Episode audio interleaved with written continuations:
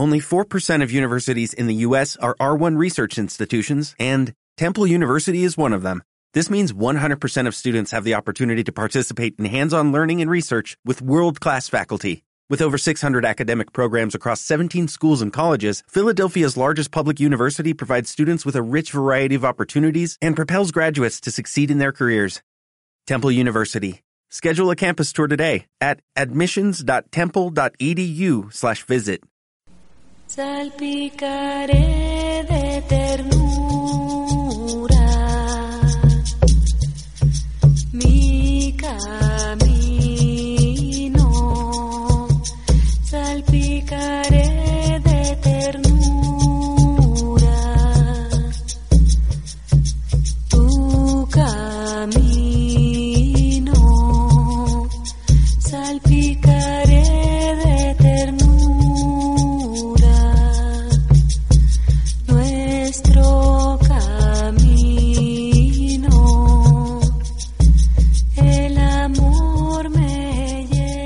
Hola, muy bienvenidos y bienvenidas. Esto es Saber Sanar y yo soy Cristian Ortiz. Hoy vamos a tener un tema que me parece muy interesante. Este tema es cómo la palabra influye en nuestra vida y cómo nuestra realidad se va construyendo y a veces también destruyendo a través de las palabras que nosotros pensamos, pronunciamos, transmitimos, escribimos, leemos, escuchamos. Es decir, cómo la palabra funciona como detonante de realidades, ya sean estas positivas o negativas. A lo largo de este episodio vamos a ver cómo hay palabras que de una otra forma nos maldicen o generan estados de eh, malestar en nuestra vida y por otro lado cómo hay palabras que pueden ayudar a decodificar una serie de aprendizajes inadecuados. Vamos a abrirnos pues a estar receptivos, receptivas al poder de las palabras en nuestra vida.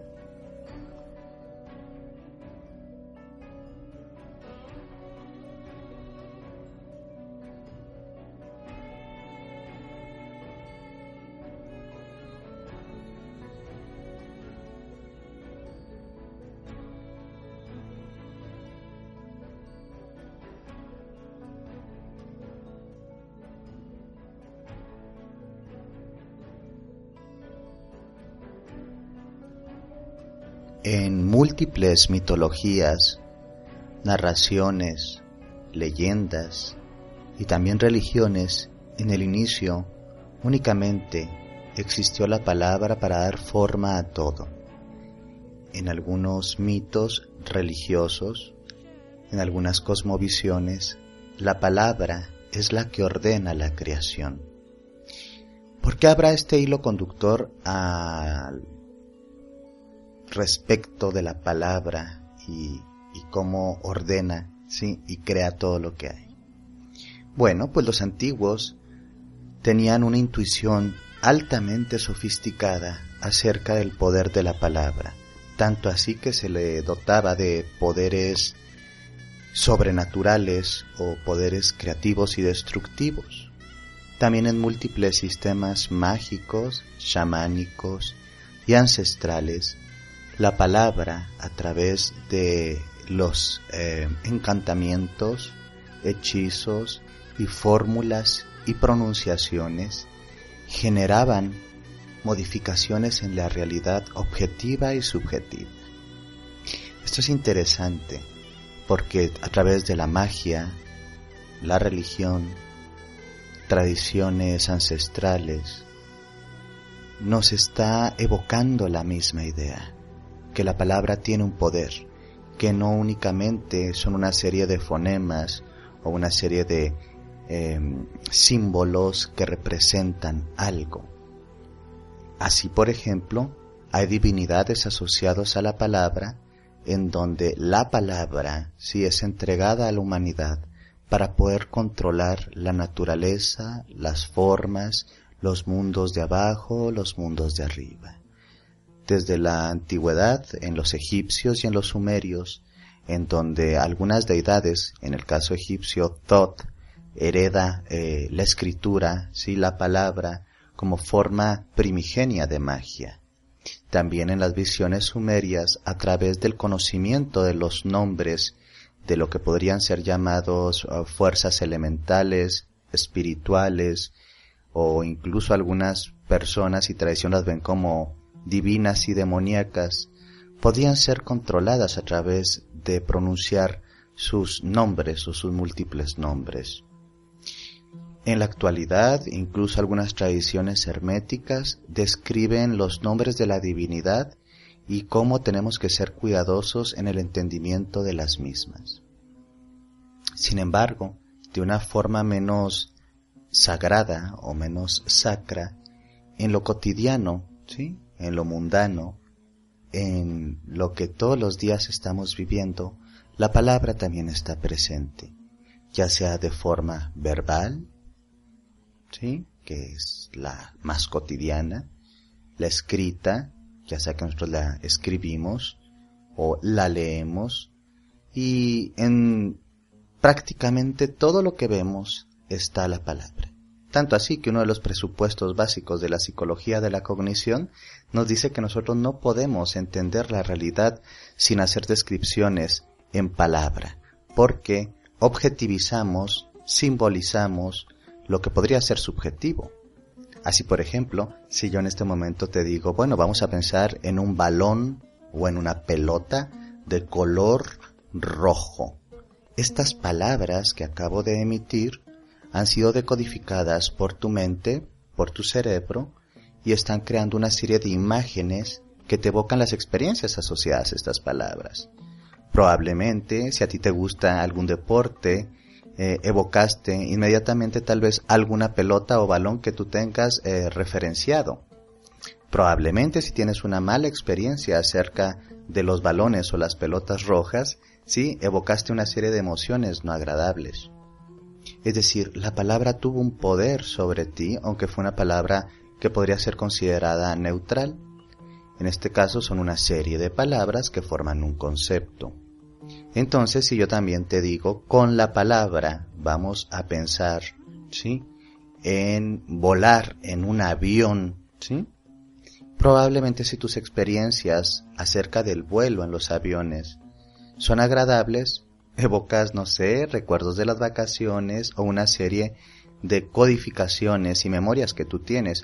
Por otro lado, si son desagradables, esas mismas decodificaciones y memorias te van a provocar cierto malestar acerca del mero concepto de volar en un avión.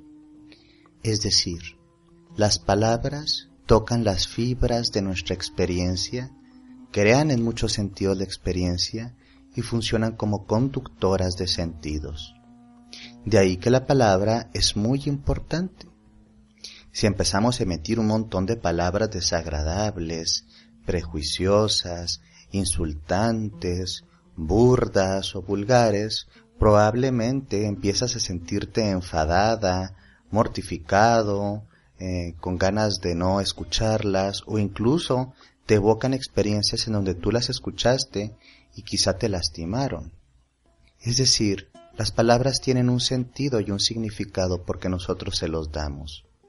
El lenguaje que utilizamos, ya sea materno, sí, o una segunda lengua, tiene un poder sobre nosotros. Quiero que te pongas a pensar, ¿qué tantas palabras dices al día? ¿Qué hacen sentir esas palabras? ¿Qué tantas palabras almacenas en un día? Sí que las lees, las escuchas, te las dicen las demás personas y qué experiencias, ¿sí?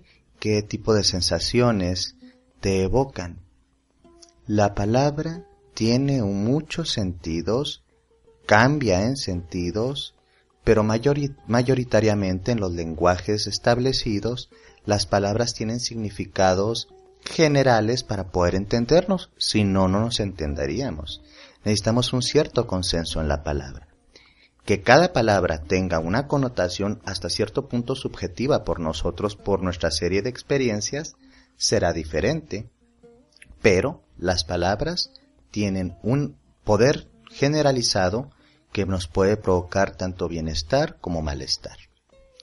Entonces, por ahí hablan los que saben de que existe la programación, por ejemplo, neurolingüística, disciplina que se nutre de la psicología, de los estudios cognitivos y hasta cierto punto también de las neurociencias, para entender cómo las palabras y cómo eh, estas palabras nos programan eh, a través del lenguaje para tener una serie de experiencias tanto positivas como lo que podríamos llamar negativas o funcionales o disfuncionales. Esta disciplina, la programación neurolingüística, versa principalmente a través de la idea de cómo nosotros hablamos y a través de esa habla cómo construimos nuestras realidades y también cómo las destruimos. Por ejemplo, entrando ya más de lleno en este tipo de programaciones a través de la palabra, podemos pensar en palabras que oímos continuamente en los discursos que nos son ajenos, es decir, nosotros no los pronunciamos, pero que continuamente los estamos escuchando. Por ejemplo, una persona que ve durante mucho tiempo películas dramáticas o telenovelas, historias de dolor y desamor continuamente, oyendo los mensajes que repiten que el amor duele, el sufrimiento, la abnegación y un montón de estas cosas. No es extraño que esta persona cree realidades psicoafectivas, amorosas o incluso relaciones románticas basadas en estos conceptos, palabras, objetos subjetivos que le van a provocar que su experiencia no sea muy bonita, no sea muy em, sana. Una persona que por otro lado está continuamente emitiendo este tipo de frases como siento que yo no puedo tener una pareja adecuada, la mayoría de las personas, los hombres o las mujeres son malos, no soy una persona guapa, a quien yo le podría gustar, no creo que el amor esté hecho para mí y todo este tipo de codificaciones están generando que la persona esté predispuesta a vivir una serie de experiencias de desamor. Porque, creámoslo o no, más allá de los presupuestos energéticos o vibracionales que son importantes, es decir, nosotros vibramos en una frecuencia y atraemos estas frecuencias. Si vibro en el desamor, evidentemente atraigo el desamor. Pero más allá de esta idea que podría ser un poco subjetiva para algunas personas, a nivel objetivo, la persona simplemente está haciendo una programación perceptual, es decir, se está programando para percibir um, una parte de la realidad que es congruente con su discurso interior. Entonces, su discurso interior es básicamente que el amor es sufrimiento, que no viene de forma sana o positiva y que él o ella no lo va a tener. Entonces, en esta programación la persona percibe esa parte de la realidad que ella se está permitiendo percibir. Pongo un ejemplo también burdo. Una persona que va saliendo de su casa y su vecino enseguida también está saliendo de su casa. Y es un día y es el mismo espacio, el mismo fraccionamiento, salen de su casa y está el sol ahí y está el cielo azul y uno va pensando, mira qué bonito está este día, qué soleado, este va a ser un buen día, estoy preparado para los retos de mi trabajo y todo este tipo de mensajes que podríamos llamar funcionales. Entonces, va disfrutando continuamente y entonces se va frecuenciando, o sea, poniendo en una frecuencia funcional para poder funcionar precisamente, pues adecuadamente. Mientras que la otra persona, que también está bajo ese mismo sol, bajo ese mismo cielo, va diciendo, uy no, qué calor, qué sol tan espantoso, y mira nada más, qué trafical, hace y bla bla bla bla, perorata tóxica.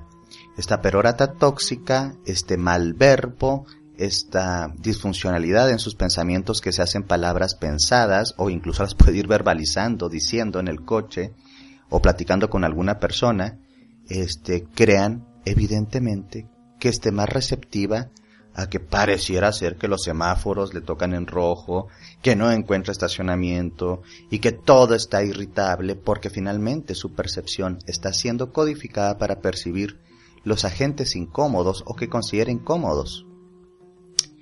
Entonces, todos y todas tenemos por ahí esos días en donde andamos que pareciera ser nos levantemos con el pie izquierdo.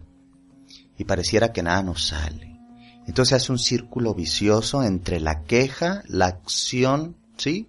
Que nos incomoda y las posteriores quejas que retroalimentan la percepción tóxica de que todo está saliendo mal.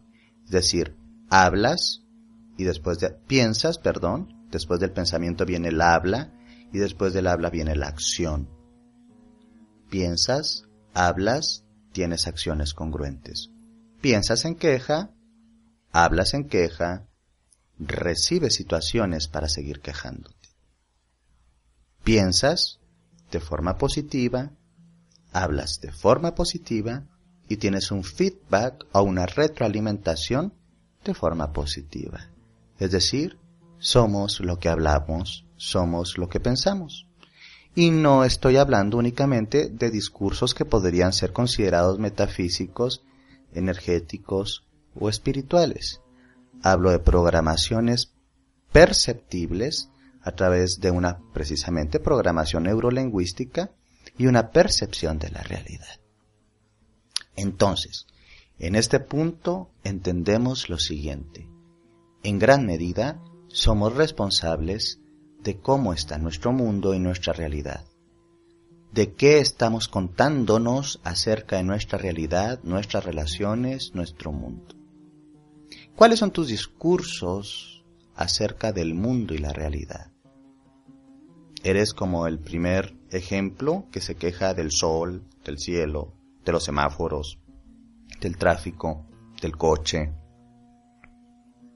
Eres de los segundos que elige consistentemente y conscientemente encontrar los puntos lumínicos, ¿sí? Para seguir alimentando, ¿sí? Su funcionalidad. Creo que mayoritariamente hemos sido entrenados para percibir la eh, de forma negativa la realidad. Nos quejamos, pensamos negativamente y tenemos experiencias negativas.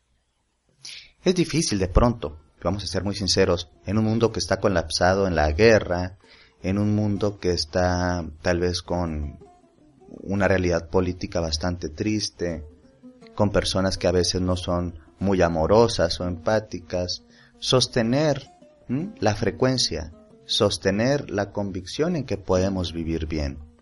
Pero no es imposible. Este es el tema. Para poder ¿sí? Vivir de una forma más funcional tenemos que tener también disciplina. Eh, la felicidad también requiere disciplina. Es algo interesante, la felicidad no se da como un regalo. Se va procurando a través del ejercicio consciente de cómo queremos vivirla. Y para ejercitarla tenemos que en algún momento elegir por qué camino nos vamos. La queja, la, el auto boicot las palabras altamente tóxicas y destructivas. Vamos a poner un ejemplito más. En esta programación neurolingüística las personas también nos posicionamos, es decir, nos ponemos en un lugar específico acerca de la realidad. Es decir, es como si tú escribieras tu propia película, actuaras tu propia eh, película y también te la produjeras. Es decir, estás haciendo una gran obra, ¿sí? Acerca de tu vida. Y a veces en esta programación tú te pones papeles que te son inadecuados y al programarte te los crees y consistentemente así los vives. Por ejemplo, puede que en tu vida, en lugar de ponerte tu, tu papel principal y una historia bastante agradable, estás continuamente a través de la programación de la víctima. Y entonces la víctima siempre está sufriendo en la película, no es, o si es este el, personaje principal, es el personaje principal por un narcisismo masoquista. Sufriendo y sufriendo y sufriendo. Esa gente que habla siempre de ellos, de ellos, de ellos, de ellos, pero de, de lo mal que le va, del sufrimiento, de las enfermedades, de los desamores, de la falta de dinero. Y evidentemente, son muy protagónicos, pero protagónicos en el mal sentido de la palabra, porque son destructivos ¿sí? Y auto, autoagresivos. Puede que también todo este tipo de discursos en tu guion tú los estás poniendo. ¿Cuáles son los guiones de tu película? ¿Qué papel tendrías en esta película? ¿Quién eres? ¿La víctima? ¿El abnegado? el contento. ¿Quién eres? ¿Cómo están las programaciones de los guiones de tu vida? ¿Cómo estás haciendo el guion de tu vida? Quizá en el guion de tu vida siempre tienes, sí como hilo conductor, que las personas que se acercan a tu vida no son adecuadas, ya sea en amistades, en familia, en parejas, en lo que fuese.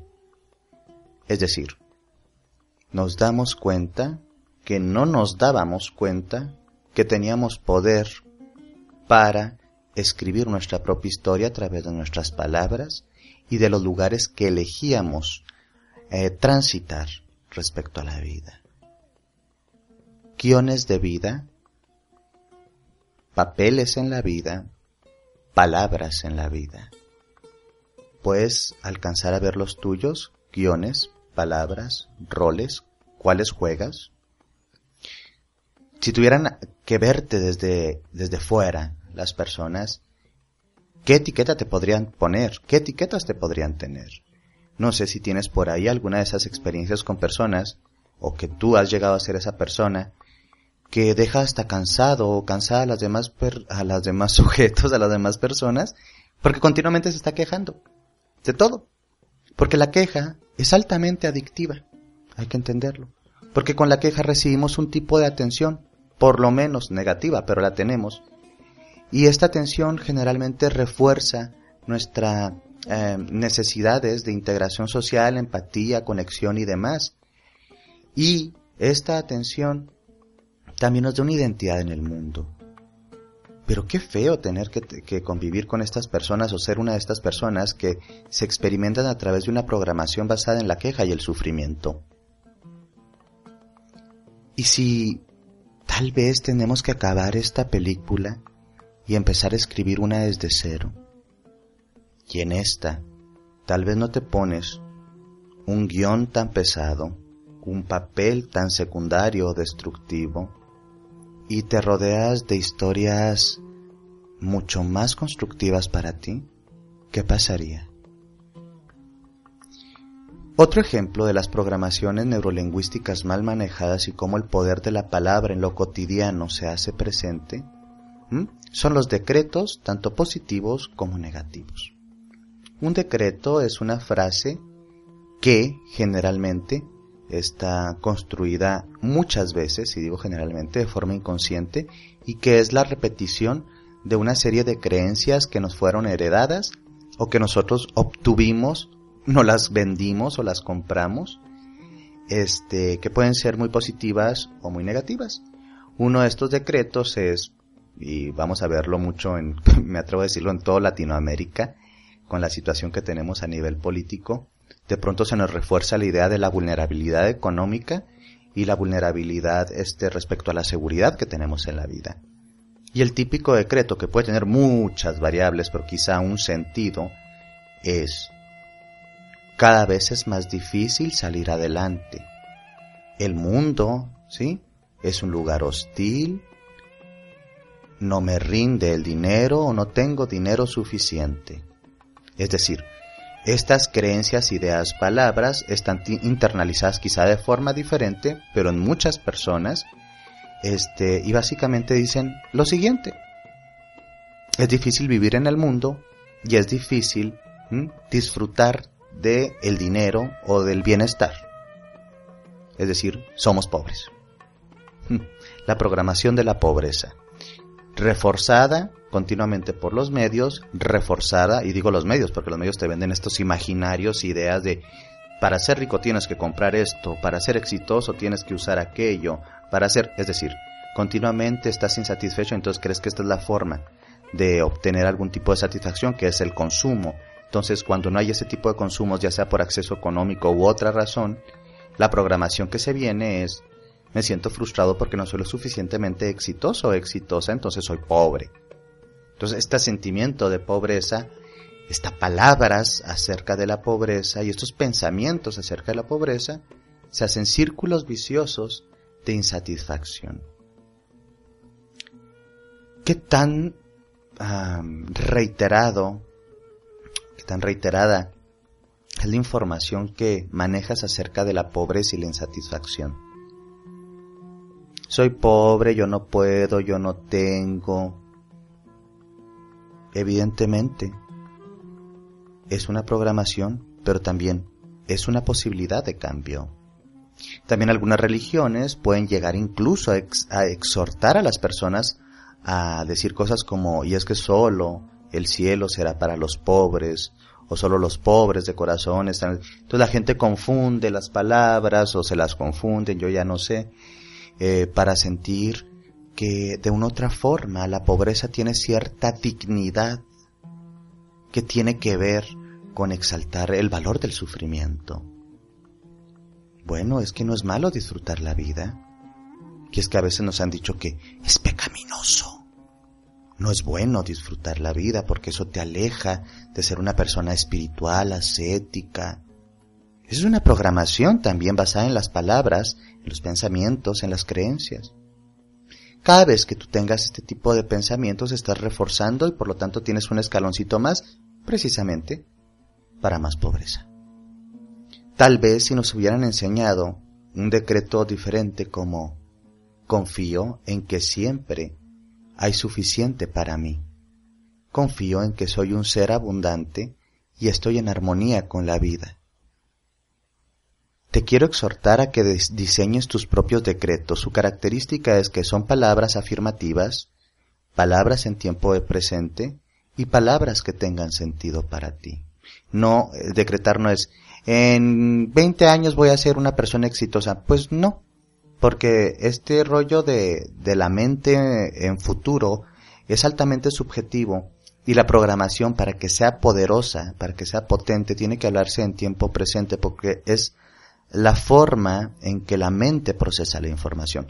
Es como, por ejemplo, cuando tú tienes recuerdos feos acerca de algo que te sucedió. Ya no está pasando, ya pasó. Sin embargo, te crean sufrimiento, porque la mente únicamente entiende el presente. El pasado para la mente y el futuro son eh, realidades subjetivas que únicamente las puede traducir en un futuro, perdón, en un presente. Entonces, cada vez que tú tengas este tipo de pensamientos altamente tóxicos o destructivos acerca, por ejemplo, del dinero, confía, utiliza la confianza. Confío, otro, que siempre hay suficiente para mí. Confío que siempre hay suficiente para mí. Estoy abierta, estoy abierto a la abundancia. Reconozco mis talentos y sé materializarlos. Hay un montón de decretos que tú puedes ir ah, diseñando en tiempo presente para darle mm, precisamente contrapartida o sanación a, esta serie de, de pensamientos destructivos que podemos tener. El amor, ya como había dicho, Amor es dolor, si no sufres no vale, si no te hace llorar significa que no te quiere y un montón de pavadas. ¿Por qué no mejor te abres a un decreto, sí, de programación en donde utilices eh, ideas más positivas como por ejemplo, estoy abierta y receptiva a un amor sano y placentero. Estoy abierto y receptivo a un amor sano y placentero. Eso es muy diferente a decir, todas las mujeres o todos los hombres son unos tales por cual y siempre me ha ido del nabo o me ha ido del carajo. ¿Me explico? La programación es muy importante, pero a veces la programación se hace altamente subjetiva porque es precisamente eso, es una de, eh, es una decodificación. Es como quitarte un software que te han instalado y tú mismo has permitido que esté ahí, que es altamente disfuncional. Entonces tienes como que resetearte, ¿sí? E ir borrando poco a poquito zonas y a veces vas a hablar de la abundancia, a veces vas a hablar del amor, a veces vas a hablar del trabajo. Esta es típica. Gente que se queja del trabajo, todo el tiempo se está quejando del trabajo. Es que mi trabajo es muy cansado, ya estoy harta, no me valoran, bla, bla, bla, bla, bla. Estoy abierta y receptiva para trabajar en algo que disfrute y ame. Solo que la gente dice, no, no, no, es que eso, eso es nada más para algunas personas, es personas muy talentosas o muy suertudas. No, todos estamos diseñados y habilitados para trabajar en algo que amamos y nos hace sentir bien. Lo que pasa es que a veces en nuestra zona de confort no nos movemos. Estoy abierta y receptiva a trabajar en un lugar en donde se me es valorado mi trabajo, y yo disfrute. Eso es otro. Podemos escuchar muchos que hablen en presente, en presente, en presente, en presente. Volviendo a lo de la disciplina, entonces te explico que a veces se nos olvida precisamente estar decodificando. Para eso tenemos que eh, generar una percepción de observador. Es decir, estar observando continuamente nuestros pensamientos cual si fuera un río y sus aguas cambiantes llevan a veces basurita, hojas muertas, pedazos de madera o lo que lleven. Observar qué pasa por mi mente. Observar qué historias me cuento acerca de la vida y mi realidad. Observar qué guion estoy viviendo. Observar continuamente en qué lugar de la realidad me estoy poniendo. Para esto, por ejemplo, nos alimentamos de algunos enfoques transpersonales, en donde hablan del observador como un concepto que viene de algunas corrientes budistas tardías, y nos hablan de generar algo así como, vamos a llamarle de una forma juguetona, no es, no es literal, algo así como un amigo imaginario, que somos nosotros mismos y es una parte sabia de nosotros, que nos la podemos imaginar continuamente acompañándonos y observándonos. Nota, no es un juez, no es un crítico, no viene a lastimarte, no viene a vulnerarte, viene a decirte, observa, obsérvate, observa el mundo, cómo lo estás viviendo y cómo lo estás creando. Si tu mundo es como un río que va refluyendo, ¿sí? lleno de basura y con las aguas turbias. Obsérvalo. ¿Qué tienes que quitar de ese río? La creación del observante se oye muy fácil, pero es todo un trabajo de disciplina psíquica. Tener una parte de nosotros que es observadora y objetiva acerca de lo que nos está sucediendo y nos avisa acerca de lo que nos está sucediendo esta observación eh, puede ir con, con, otro ejercicio, ya una vez que tienes observados eh, los patrones destructivos, las creencias destructivas, las programaciones destructivas, llega el segundo paso que tiene que ver con la decodificación, es decir, poner, ¿sí? Valores positivos en lo que antes era destructivo. Si era el tema del amor, bueno, pues ahora vamos a tener que trabajar temas del amor, sí, con decretos positivos del amor, afirmativos del amor. Si es con el dinero, que sea con el dinero. Son muchos temas, pueden ser cualquier cantidad de temas. Y entonces, ¿cómo le hago? Aquí viene.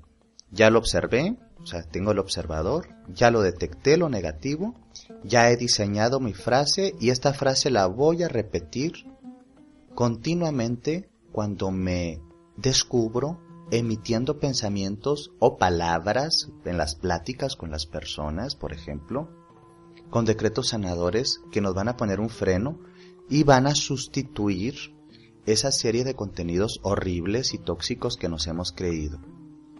Cuando eso sucede, las cosas nos empiezan a cambiar, porque rompemos los ciclos eh, viciosos eh, autoboicoteantes y destructivos de una programación disfuncional. Yo tengo como un tercer tip que utilizo de una forma como hasta cierto punto juguetona, pero para mí es, es, como muy funcional. Lo he probado en mí, lo he probado en algunos de mis pacientes y clientes. Y es eh, exhortarles, exhortarnos a crear un amuleto, ¿sí? De poder o un talismán de poder, como le quieras llamar. No, no, no, no tiene nada que ver necesariamente con algo eh, mágico o algún sistema ritualístico. Tiene que ver como un anclaje físico. Es decir, es un objeto que vas a cargar continuamente contigo para que físicamente tengas un símbolo, significado, anclaje material que te recuerde, tienes que seguir haciendo este trabajo, tienes que seguir reprogramándote. Tienes que decodificar algunas cosas y te has comprometido contigo misma, contigo mismo para hacerlo. Por ejemplo, si estás trabajando tus malos patrones con el dinero, ¿sí? Tus programaciones destructivas con el mismo, pues tal vez te puedes hacer, no sé, o comprar una linda pulsera que le pongas algún detalle y en un acto personal y propio cuando te la pongas, puedes decretar cualquier tipo de cosa, pero podrías decretar algo como el estilo, por el estilo que en este momento este objeto tiene el poder para recordarme y hacerme sentir comprometido con mi proceso de curación. Este es un símbolo de mi poder personal y, y, sirve para trabajar tal tema el que tú quieras trabajar. Es decir, tú puedes modificar las palabras, el chiste, el sentido, es que les des un sentido.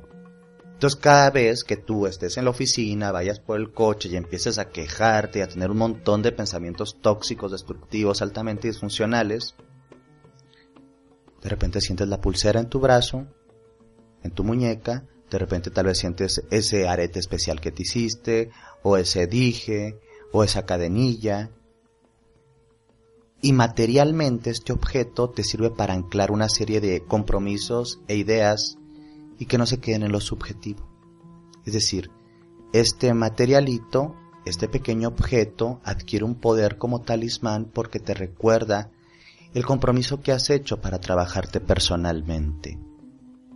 Esos podrían ser unos tips básicos para empezar nuestro proceso a través de pequeños ejercicios, a través de la palabra, un poquito de la programación neurolingüística y un poquito de los anclajes físicos o, ritualísticos que podemos utilizar para abrirnos a nuestro proceso de evolución, de sanación, de curación. Espero que estos temas te parezcan interesantes. Te recuerdo que nos puedes contactar a través de nuestro blog que es ladiosaluna.blogspot.com. Mi nombre es Cristian Ortiz y espero que tengas una hermosa vida. Bendiciones y luz.